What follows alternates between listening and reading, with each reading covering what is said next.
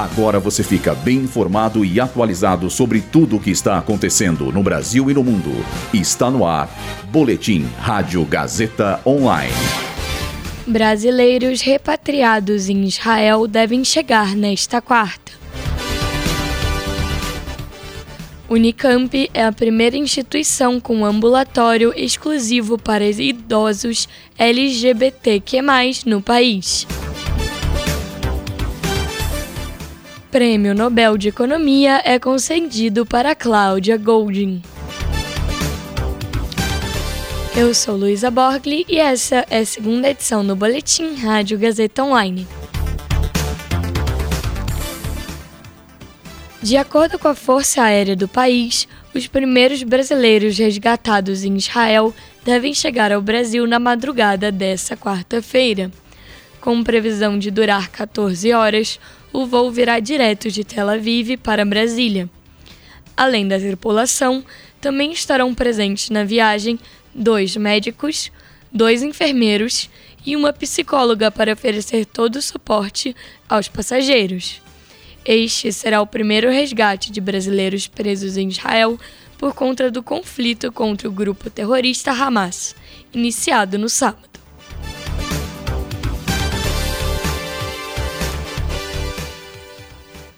O Hospital de Clínicas da Unicamp, em Campinas, é a primeira instituição do país a oferecer um ambulatório exclusivo para idosos da comunidade LGBTQ.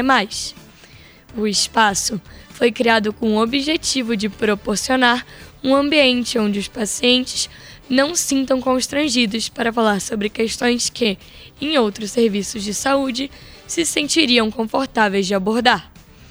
Atualmente, o ambulatório conta com três médicos geriatras e as consultas ocorrem sempre às sextas-feiras pela manhã. Para agendar uma consulta, a pessoa deve ligar para 19 35 21 7878 ou pelo WhatsApp 19 99996 8678. Na data agendada, os pacientes passam pelos seguintes exames: avaliação de perda de memória, exame de próstata, teste de glicemia, aferição de pressão arterial, avaliação de instabilidade postural e quedas e avaliação psicológica. Além disso, pacientes que necessitem de tratamentos de outras especialidades serão encaminhados para outras unidades de saúde da Unicamp, como o Hospital da Mulher, conhecido como CAISME.